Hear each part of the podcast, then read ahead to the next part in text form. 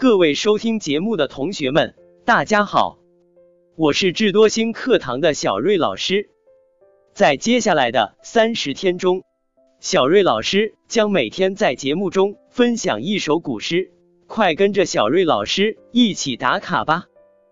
今天我们来打卡第一首古诗。九月九日忆山东兄弟，先跟着老师一起朗读一遍吧。九月九日忆山东兄弟，作者王维。独在异乡为异客，每逢佳节倍思亲。遥知兄弟登高处，遍插茱萸少一人。这首古诗有哪些考点呢？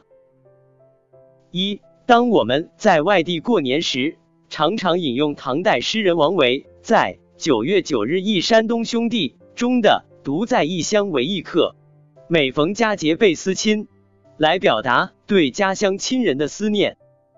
二，每逢佳节，我们会给远方的亲人写信或发邮件，可以引用独在异乡为异客，每逢佳节倍思亲，这句是表达自己的思念之情。三，当我们在外地过节时。常引用唐朝诗人王维在九月九日忆山东兄弟中的“独在异乡为异客，每逢佳节倍思亲”来表达对家人的怀念。四九月九日忆山东兄弟这首诗中的九月九日就是农历九月九日，即重阳节。诗中表达了作者思念家乡的感情。